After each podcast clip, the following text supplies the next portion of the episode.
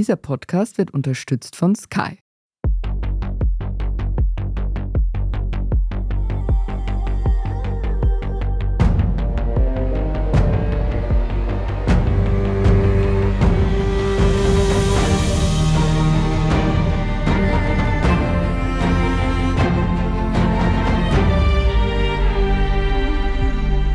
Ich bin Michael Steingruber. Und ich bin Doris Prisching. Sie hören Serienreif, den Podcast über die großartige Welt der Serien.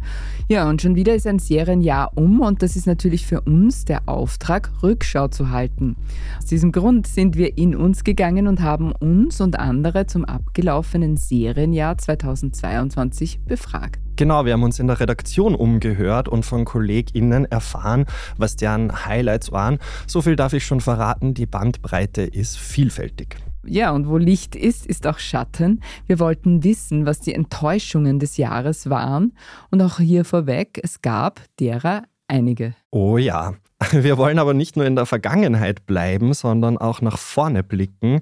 Deshalb fragen wir uns, worauf wir uns schon besonders freuen. Und weil es uns an Kreativität nicht fehlt, haben wir noch eine weitere Kategorie hinzugefügt. Was wünschen wir uns von Netflix, Amazon, Apple TV, Sky oder von wem auch immer? Mhm. Und damit steigen wir auch gleich ein. Michael, wie bewertest du das Serienjahr insgesamt? Als durchwachsen würde ich sagen, wobei fairerweise muss man auch sagen, das ist ein bisschen so der Weihnachts- oder Silvestereffekt. Also bei all den Ankündigungen zahlreicher Highlights wurden die Erwartungen so hochgeschraubt und die Vorfreude war so groß, man konnte dem eigentlich gar nicht gerecht werden, denke ich. Wie siehst du das? Ja, das ist ein bisschen die Schwierigkeit an dieser ganzen Fülle und an diesen ganzen Versprechungen, kann man sagen, ja, die halt einfach immer schwieriger werden zu einzulösen. Wir haben so viele Serien, die gehypt wurden und die dann eigentlich überhaupt nicht das gebracht haben, was sie versprochen gesprochen haben. Und da spreche ich nicht einmal von den großen Starts. Ich erinnere mich an den Hype, den es davor gab vor Vikings Valhalla. Und im Grunde genommen spricht heute niemand mehr davon und zu Recht auch, wie man sagen kann. Dann gab es The Gilded Age, die Nachfolgeserie von uh, Downton Abbey, die in New York gespielt hat, völlig bedeutungslos. Oder eben halt die sehr, sehr gebashte Obi-Wan Kenobi Star Wars Geschichte. Überhaupt fand ich, war es ein super uninteressantes Sci-Fi und Fantasy-Jahr trotzdem wir wirklich zwei große Starts hatten. Aber das hat sich irgendwie überhaupt nicht eingelöst. Das positiv in Erinnerung habe ich eigentlich noch diese ganzen True Crime-Geschichten. Ganz egal, ob es jetzt in die Humorecke ging. Also Humor ist auch zwiespältig, aber wie Pam and Tommy mhm. oder auch We Worked beispielsweise diese Serien, die fand ich eigentlich wirklich positiv und das waren positive Überraschungen. Es gab einige davon, aber nicht ganz viele. Ich glaube, 2022 war vor allem auch ein Fantasy-Serienjahr. Du hast das schon angesprochen. Rings of Power, House of the Dragon, Moon Knight, Sandman, Stranger Things. Die Liste könnte man natürlich ewig weiterführen. Mhm. Meine These ist ja, das Publikum will sich in der düsteren Weltlage vielleicht in andere Realitäten flüchten und deswegen gibt es da diesen Überhang an Fantasy-Serien. Serienstar Indira Varma, man kennt sie aus Game of Thrones und Obi-Wan Kenobi. Ich habe ein Interview mit ihr geführt, die stimmte dieser These zu, meinte aber auch, dass die generelle Beliebtheit von Fantasy-Serien darauf zurückzuführen ist, dass die Figuren einfach eine breite Identifikationsfläche bieten. Also sie hat gesagt, es geht in den Geschichten immer um Sinnsuche und die beschäftigt uns nun mal alle. Mhm. Und immer mehr. Genau. Wahrscheinlich. Dann würde ich sagen, gehen wir es mal durch. Was waren unsere Highlights? Wir haben unseren lieben Kollegen Max Leschanz vom Videoteam um seine Expertise gebeten. Er ist eindeutig ein totaler Fantasy-Spezialist und ihm gefiel besonders gut Cyberpunk Edge Runners. Für mich war tatsächlich die beste Serie des Jahres Cyberpunk Edge Runners, also die Netflix-Anime-Adaption vom gleichnamigen Videospiel. Da habe ich mir überhaupt nichts erwartet, aber ich mag das Videospiel und ich mag Anime und die haben das zusammengesetzt in einen Cocktail, der für mich einfach nur richtig gut funktioniert hat. Ich habe das in einem Abend durchgesuchtet, obwohl ich normalerweise nicht so der Binge-Watcher bin und war begeistert. Gerade auch die deutsche Vertonung. Ich bin prinzipiell ein Fan der deutschen Synchrokultur. Ich weiß, kontroverse Meinung, ich stehe da dazu. Aber die deutsche Vertonung bei Cyberpunk Edge Runners war grandios, weil die Dialogschreiber einfach nicht die Zeilen aus dem Englischen eins zu eins übersetzt haben, sondern unglaublich kreative, richtig derbe Sprüche da reingeschrieben haben. Ein Wahnsinn. Also unglaublich animiert, wahnsinnig übertrieben, aber eine schöne Geschichte am Ende des Tages. Und quasi auch meine Überraschung des Jahres irgendwo, weil ich habe nicht viel erwartet, um ehrlich zu sein, weil oft sind so Videospieladaptionen einfach ziemlich schlecht. Aber seitdem Arcane uns 2021 bewiesen hat, dass es anders geht, habe ich das Gefühl, es geht bergauf. Also ja, Cyberpunk Edge Runners, meine Serie des Jahres. Kevin Recher, Kulinarikredakteur beim Standard, hingegen war für skurrile Geschichten aus einem Luxushotel und Schulmädchen aus Nordirland zu haben. Hören wir mal rein. Ich bin zwar noch mittendrin, aber ich finde die zweite Staffel von White Lotus heuer extrem gut. Also die Abgründe und den Wahnsinn von weißen, reichen Menschen zu zeigen, die in einem Fünf-Sterne-Hotel gefangen sind. Einfach unglaublich, was HBO da wieder zusammengebracht hat. Jennifer Coolidge ist Queen, Aubrey Plaza quasi irgendwie die No-Bullshit-Göttin, wie man sich nur vorstellen kann. Und ja, außerdem wunderbare Szenerien aus Taormina und Sizilien. Also es ist eine sehr tolle Staffel geworden. Ansonsten fand ich auch Dairy Girls, die dritte Staffel, die auf Netflix begonnen hat, extrem witzig und unbedingte Empfehlung. Also wer eine super lustige Serie anschauen möchte, Dairy Girls. Michael, jetzt sag du, stimmst du Kevin zu? Also ich muss ja gestehen, ich habe erst vor kurzem begonnen, White Lotus zu schauen, quasi ein Late-Check-In, wenn man so möchte. Aber ja, mir gefällt die Serie auch sehr gut. Aber mein absolutes Serienhighlight des Jahres 2022 war die vierte Staffel von Stranger Things. Da kommt nichts ran. Wednesday hat mir schlussendlich auch gut gefallen, wenngleich ich ein, zwei Folgen gebraucht habe, um da ein bisschen warm zu werden. Und mein Guilty Pleasure des Jahres war Uncoupled, die Serie von Darren Star, in der sich Neil Patrick Harris nach einer Langzeitbeziehung mit Ende 40 plötzlich wieder in der schwulen Dating-Welt New Yorks zurechtfinden muss. War sehr lustig. Totaler Serientipp übrigens, ja. Amira Ben Saud, unsere Kollegin aus dem Albumteam, sah gerne skrupellosen Menschen beim Skrupellossein zu. Begeistert bin ich von der HBO-Serie Industry. Da kam 2022 die zweite Staffel raus und es geht um eine Gruppe junger Investmentbankerinnen und Banker in London und um deren starkes Konkurrenzverhältnis zueinander. Drogen, sexuelle Belästigung, Rassismus und Klassismus durchziehen diese Serie, aber nicht auf eine plakative Weise, sondern subtil und realitätsgetreu. Vor allem kann man skrupellosen Menschen beim Skrupellossein zuschauen. Es ist also definitiv was für die Fans von Succession, nur dass Industry noch dunkler ist. Industry hat auch den perfektesten Cast und die großartigsten Dialoge, die ich 2022 in einer Serie gesehen habe. Und trotz des teils unverständlichen Finanzjargons versteht man immer ganz genau, worum es geht, nämlich um alles, was schlecht ist an der Welt und wem genau das nützt. Ich hoffe noch auf viele Staffeln. Im wahrsten Sinne des Wortes bin ich invested. Karin Bauer ist Leiterin der Standard Karriere und eine Vielschauerin. Dementsprechend hat sie gleich mehrere Lieblingsserien. Ich teile mit meiner lieben Kollegin Doris meinem Gefühl nach extrem viel so an wichtigen Dingen, so Weltsicht und Werte und so die großen Dinge. Nur eines nicht, den Film- und Seriengeschmack befürchte ich. Aber trotzdem. Ich muss vorausschicken, ich schaue richtig viel Netflix, vor allem Netflix, richtig, richtig viel. Das heißt, die eine beste Sache kann ich gar nicht nennen. Zu den Favoriten des Jahres gehören für mich zweifellos Ozark, auch Blacklist, obwohl es schon etwas ermattet war inhaltlich. Dann natürlich SWAT Staffel 4, gerade gesehen. Elite 5 und 6, diese Serie über diese Rich Kids, was die alles treiben und wie deren Welt denn angeblich ausschauen würde. Redakteurin Anna Gruitsch-Weatherall war dieses Jahr nach Comedy zumute. Meine Serie des Jahres 2022 ist Abbott Elementary. Es ist eine US-amerikanische Serie und es geht um eine Grundschule in Philadelphia. Das Ganze ist eine Comedy-Sendung und es geht vor allem eben darum, wie die LehrerInnen miteinander umgehen, mit ihren SchülerInnen umgehen, mit der etwas chaotischen Schulleiterin umgehen. Und das Ganze hat einfach sehr, sehr viel Herz und Idealismus und ist aber auch unfassbar lustig. Also das war für mich die perfekte Serie für 2022. Ja, Doris, und jetzt musst uns du noch dein Highlight verraten. Ja, also ich bin in gewisser Weise ein bisschen Team Kevin. Das Beste kommt zum Schluss und das ist jetzt für mich tatsächlich auch die zweite Staffel von The White Lotus.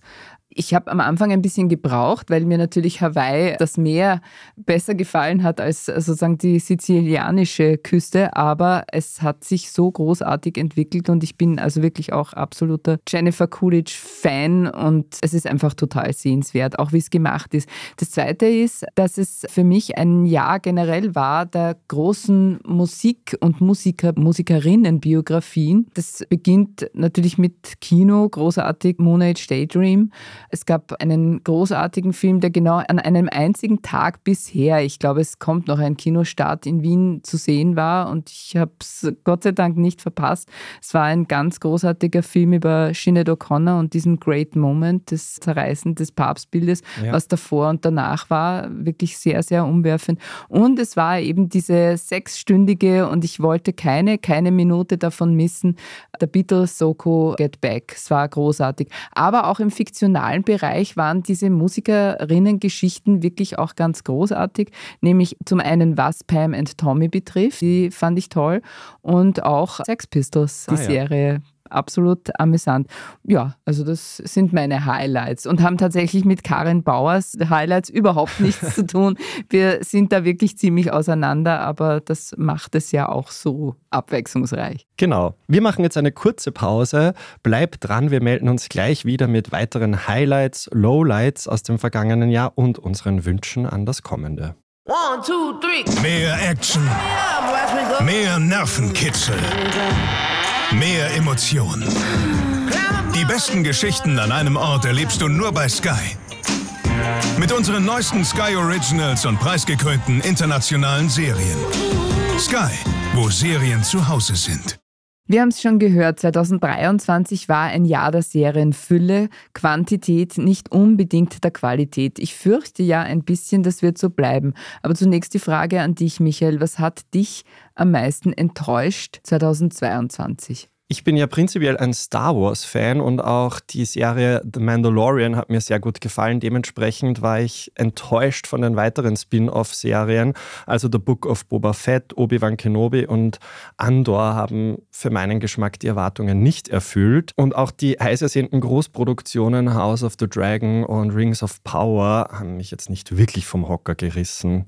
Was war dein schlimmstes Serienerlebnis, Doris? Ja, also ich muss sagen, da ich weder zu House of the Dragon noch zu Rings of Power sehr große Erwartungen hatte, wurde ich auch nicht enttäuscht. Das ist immer eine gute Strategie. Ja. Anders war das bei The Crown, worauf ich wirklich mich eigentlich das ganze Jahr gefreut habe und das dann währenddessen ich praktisch, ich weiß nicht, aber in jeder Folge eingeschlafen bin. Ich ja. auch. Es war wirklich, wirklich öd. Und wir haben es ja hier auch in einer Folge besprochen mit einer Filmexpertin und sie hat auch uns eigentlich in allen Dingen recht gegeben. Es war wirklich kein Highlight. Und was mich wahnsinnig genervt hat, war diese ganze Harry and Meghan Kiste, die auch ein Beispiel davon ist, wie aufgeblasen dieses Serienkosmos mittlerweile ist. Da wird wirklich ein Zirkus gemacht davor und darum. Und in Wahrheit ist es dann nichts. Mhm. Es ist mhm. nicht einmal heiße Luft. Es ist gar nichts. Ja? Und so sind auch die beiden, die ich jetzt wirklich gar nicht mehr mag. Davor war ich noch irgendwie unschlüssig, aber mittlerweile ist es wirklich eine verlogene Angelegenheit und umso mehr bedauere ich, dass die Queen nicht mehr lebt und auch, also das insgesamt war einfach eine Kiste, die ich wirklich, na, die mir wirklich nicht gefallen hat. Ja, auch eine Kunst, aus nichts so eine ganze Doku-Serie zu machen. Wahnsinn, oder? Das ist wirklich irre. Ja. Also eine völlige Selbstüberschätzung, muss man auch sagen. Ja. Sich selbst überschätzt hat vielleicht auch eine andere Serie oder Reality-Serie. Und zwar ist das eine große Enttäuschung gewesen für Kevin Recher. Enttäuscht möchte ich jetzt gar nicht sagen, aber irgendwie meine Erwartungen erfüllt hat nicht die zweite Staffel Euphoria. Ich fand Zendaya natürlich extrem toll in der zweiten Staffel, aber irgendwie haben sich einige Storylines so extrem hinausgezögert. Irgendwie sind die Macher nicht zum Punkt gekommen. Man hat auch irgendwie gemerkt, dass es einige Streitigkeiten und Diskussionen beim Prozess der zweiten Staffel gegeben hat. Das merkt man einfach, dass sie nicht so kohärent ist. Und ich wünsche mir irgendwie ein bisschen mehr Fokus und vielleicht auch mehr Überraschungen für die dritte Staffel, die eh erst 2024 erscheint. Ansonsten fand ich ganz, ganz schlimm die vierte Staffel Prince Charming, also die Gay Dating-Serie, Trash-TV-Show, wie man es nennen möchte, auf RTL Plus. Weil angefangen hat ja Prince Charming quasi, man möchte irgendwie mit den Klischees irgendwie aufräumen, man möchte irgendwie das ganze Spektrum der Gay-Community zeigen. In diesem Jahr hat man einen Prince gecastet, der von Anfang an keinen Hehl daraus gemacht hat, dass er im Endeffekt keine Beziehung sucht, was eigentlich das Ziel dieser Sendung ist, sondern irgendwie was Lockeres, vielleicht nur ein Fuck Buddy. Er war oberflächlich. Er hat mit den Kandidaten nur zwei Minuten gesprochen und dann hat er schon seine Zunge in deren Rachen gesteckt. Er war einfach so desinteressiert und wollte einfach nur mit den Typen schlafen und das merkt man. Und es war irgendwie schade zu sehen, dass man irgendwie dieses Klischee und dieses negative Klischee von den Gays, die im Endeffekt nur Sex haben wollen, hier wieder repräsentiert bekommt. Und das hat kein gutes Bild abgegeben. Kein gutes Bild abgegeben hat auch für Max Leschanz eine Serie aus dem Star Wars-Universum. Die Enttäuschung des Jahres war für mich nicht Obi-Wan, obwohl das immer viele glauben bei mir als großer Star Wars-Fan, weil ich finde, es war zwar nicht das, was ich mir erwartet hatte, aber sie war cool, ich hatte Spaß damit und die letzte Folge macht alles wieder wett, weil die Szenen dort sind unbezahlbar.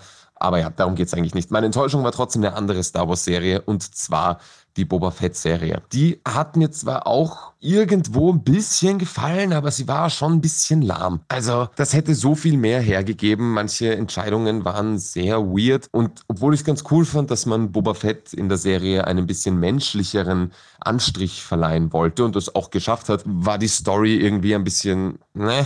Und die Action-Szenen waren so ein bisschen ne, ich fand's halt cool, wieder Boba Fett und den Schauspieler vor allem, der damals Django Fett gespielt hat, wieder in Rüstung und in Action zu sehen. Aber als sie fertig war, nach einem Nachmittag durchgeschaut, war ich tatsächlich eher so, na okay, hätte ich auch nicht sehen müssen. Amira Ben Saud und Karin Bauer wurden dieses Jahr beide von der gleichen Serie enttäuscht. Die Serie Dark habe ich nie gesehen, aber viele sagen, dass sie eine der besten Serien ist.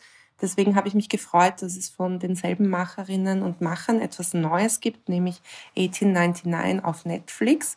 Es geht um eine Gruppe von unterschiedlichen Menschen, die sich im Jahre 1899 auf einem Schiff Richtung New York befinden. Und es dauert auch nicht lang, bis allerhand mysteriöse Dinge passieren. Das hat ziemliche Titanic-Vibes, einen ganz okayen Cast und ein tolles Set-Design. Es kann aber leider nicht darüber hinwegtäuschen, dass bis zum Schluss das meiste mysteriös bleibt. Die Serie ist überladen mit Ideen, Twists und Turns, hat aber keinen Tiefgang was man sich bei einer Serie, die vor allem auf einem Schiff spielt, eigentlich wünscht. Und man hat das Gefühl, dass die Showrunner auch eigentlich selbst keine Ahnung haben, wohin diese Reise geht. Es wird weitere Staffeln geben, die dann hoffentlich Aufklärung bringen, allerdings ohne mich. Ich gehe gleich von Bord. Zu den größten Enttäuschungen auch frisch gesehen gehören für mich 1899, Haus des Geldes, Korea, das habe ich sogar abgedreht, das mache ich eigentlich nie, bleibe auch im Kino immer bis zum Schluss, aber das war mir unmöglich, das war schrecklich. Dann würde ich sagen, wir haben jetzt genug zurückgeblickt, kommen wir zur Kategorie Ausblick. Worauf freuen wir uns? Hören wir mal, was Anna dazu zu sagen hat. Ich freue mich besonders auf Daisy Jones and the Six. Die Serie erscheint 2023. Ich glaube, es ist als Miniserie geplant und ist die Serienversion des gleichnamigen Buches. Und im Buch geht es eben um eine Rockband in den, glaube ich, 60ern oder 70ern, die natürlich zusammen irgendwie Konzerte spielen, aber im Hintergrund sind zwei ineinander verliebt und dann noch zwei ineinander verliebt und die anderen sind so ein bisschen verkracht. Und das Ganze ist eben, wie soll ich sagen, es geht viel um das Zwischenmenschliche, aber auch um die Musik und wie es ist, die Musik zu schreiben und aufzutreten und eben Stars zu sein. Und ich fand das Ganze eben als Buch schon super toll, super spannend. Es war so gut, dass es mir Lust gemacht hat, auf ein Musikfestival zu gehen. Und ich glaube, das Gefühl hatte ich in meinem Leben noch nie. Von daher bin ich schon sehr gespannt auf die Serie, ob die eben dieses Gefühl von Rock'n'Roll irgendwie mittransportieren kann. Max wiederum freut sich wenig überraschend auf Fantasy-Formate. Worauf ich mich nächstes Jahr am meisten freue, das ist ein bisschen schwierig, weil ich bin nicht so der Serienhead, ich bin mehr so der Filmtyp. Aber wenn ich zwei Sachen sagen müsste, dann wäre das zum einen die letzte Staffel von Attack on Titan, ein Anime, wer den kennt. Super. Und da kommt jetzt dann nächstes Jahr das große Finale, die letzten paar Folgen. Darauf freue ich mich schon extrem. Ich verfolge diese Serie seit Tag eins, seit was, mittlerweile sieben Jahren oder sowas. Und ich wurde noch nie von dieser Serie enttäuscht. Sie wird kontinuierlich immer besser. Und deshalb freue ich mich auf ein fulminantes Finale und auf die neue Staffel Mandalorian. Darauf freue ich mich auch schon sehr. Prinzipiell kommt nächstes Jahr wieder Dutzende neue Star Wars-Produktionen raus. Da freue ich mich auf jede einzelne. Ich verschlinge jede davon, auch wenn sie nicht gut sind. Ich freue mich trotzdem jedes Mal aufs Neue. Ja, also alles, was mit Star Wars zu tun hat und Attack on Titan. Karim Bauer ist ein großer Fan spanischsprachiger Produktionen, also wundert es uns auch nicht, worauf sie sich freut. Worauf ich mich freue, ah, da habe ich viel. Ich glaube zuallererst auf die, kommt aber schon heuer, glaube ich, auf die Fortsetzung von Königin des Südens, auf alles, was aus Mexiko und den spanischsprachigen Ländern kommt und natürlich aufs Prequel-Ablegerserie zu Berlin aus Haus des Geldes, aus dem richtigen Haus des Geldes. Ja, und Squid Game Staffel 2 steht auch bevor. Juhu. Michael, worauf freust du dich am meisten? Ich freue mich auch auf die neue Staffel von Mandalorian und hoffe, dass die genauso gut ist wie die erste.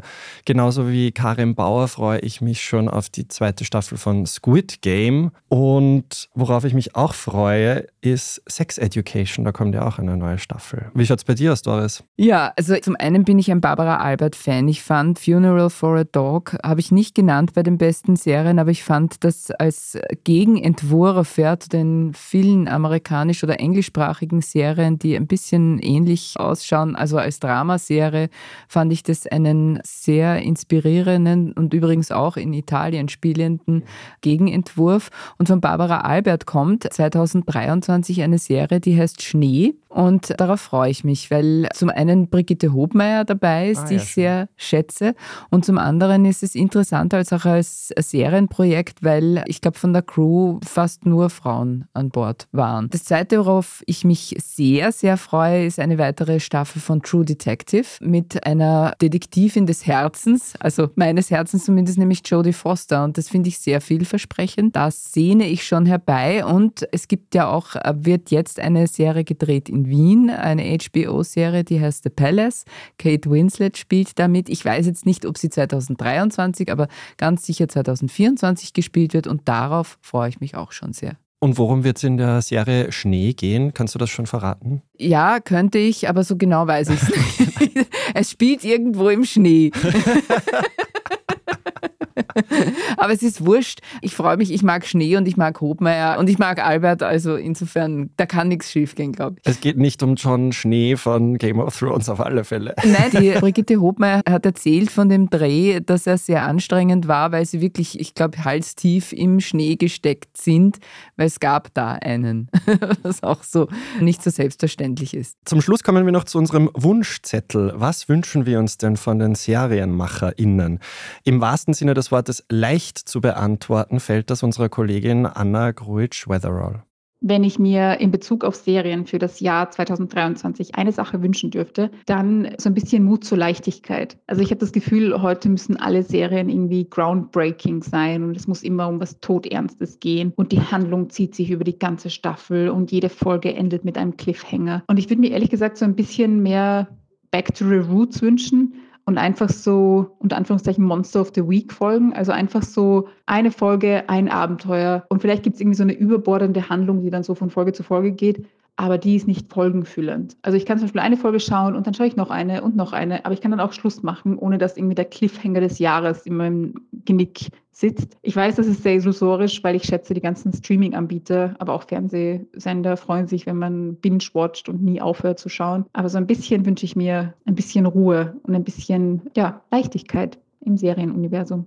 Kevin sehnt sich nach neuen Ideen. Meine Wünsche fürs neue Serienjahr sind neue Ideen, keine Reboots von Serien aus den 80ern oder 90ern und vor allem keine Original Stories mehr. Also ich kann mir vorstellen, dass irgendwann eine Serie rauskommt aus dem Harry Potter Franchise, die man McGonagall nennt und dann bekommt man einfach die ganze Lebensgeschichte von Minerva McGonagall vorgekaut und ich habe es irgendwie satt, dass man da jetzt so einzelne Figuren und Charaktere heraushebt und daraus irgendwie zwei Staffeln macht. Irgendwie, man braucht und sollte neu erschaffenen Figuren irgendwie wieder mehr Raum in der Serienwelt geben. Amira hat einen ganz konkreten Wunsch und liefert auch gleich einen Serientitel mit. Ein großer Serientrend der letzten Jahre waren ja Serien über Scams und Con-Artists.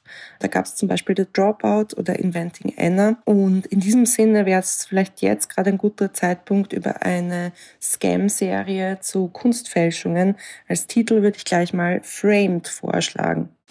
Ziemlich genial. Ja. Michael, was wünschst du dir? Ich wünsche mir weniger Diversity-Washing. Also verstehe mich nicht falsch, ich finde das schon gut, dass Plot und der Cast immer diverser werden. Aber manchmal fühlt sich das für mich sehr forciert an oder wie so eine Checkbox, die nur abgehakt wird. Und ich würde mich freuen, wenn Diversität einfach so beiläufig und selbstverständlich in Serien eingewoben wird und nicht als Label missbraucht wird. Ich finde ja immer noch das herausragende Beispiel, wie man sowas macht, ist für mich immer noch The Wire ja. mit Kim. Das ist nie problematisiert worden, diese Beziehung ja, in dem Sinn und ist für mich da eine ganz große Ikone, wobei man auf der anderen Seite auch wieder sagen muss, manchen ORF-Serien würde ein bisschen Diversity Washing nicht schlecht tun, weil da ist immer noch sehr viel Luft nach oben, würde ich meinen. Ne? Da ist das ein Fremdwort. Diversität kommt einem vorher. Zum einen schon, ja. ja. Wie schaut es bei dir aus, Doris? Was wünschst du dir? Also ich hätte gern Serien aus allen Büchern von Annie Arnaud, der Literaturnobelpreisträgerin. Und ich hätte gern eine Staffel von American True Crime, nämlich Mark Chapman, der Mörder von John Lennon. Ich finde, da gäbe eine Staffel her. Im Stile von Jeffrey Dahmer oder keine Ahnung, aber es ist ja wirklich eine historische Figur. Das sind meine Wünsche. Wer weiß, vielleicht werden sie auch erfüllt. Ich drücke dir die Daumen. Danke, ich dir. ja, das war's schon wieder mit Serienreif. Wenn euch, liebe Zuhörerinnen und Zuhörer, dieser Podcast gefallen hat, freuen wir uns über eine 5-Sterne-Bewertung. Damit ihr keine Folge verpasst, abonniert uns bei Apple Podcasts, Spotify oder wo auch immer ihr eure Podcasts hört. Wir danken Christoph Grubitz an den Reglern und euch fürs Zuhören. Bis zum nächsten Mal und frohes Schauen. Bye, bye. bye.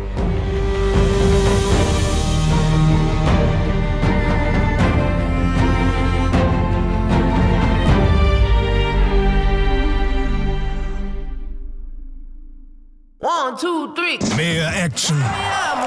Mehr Nervenkitzel. Mehr Emotionen. Die besten Geschichten an einem Ort erlebst du nur bei Sky. Mit unseren neuesten Sky Originals und preisgekrönten internationalen Serien. Sky, wo Serien zu Hause sind.